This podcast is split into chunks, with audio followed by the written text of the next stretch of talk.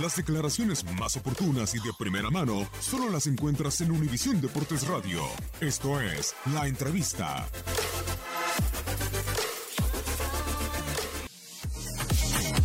Eh, cada día va a ser más difícil, sabemos que los equipos van creciendo conforme van avanzando en el torneo, se va acomodando los equipos y eso sabemos que tanto Jamaica como Honduras serán rivales este. La realidad es que cuando uno tiene claro los recursos que tiene, eh, que con los que cuentas, hablamos de los recursos humanos, en este caso los muchachos, tú puedes eh, aspirar a, encontrar cierto nivel y lo hemos ido consiguiendo.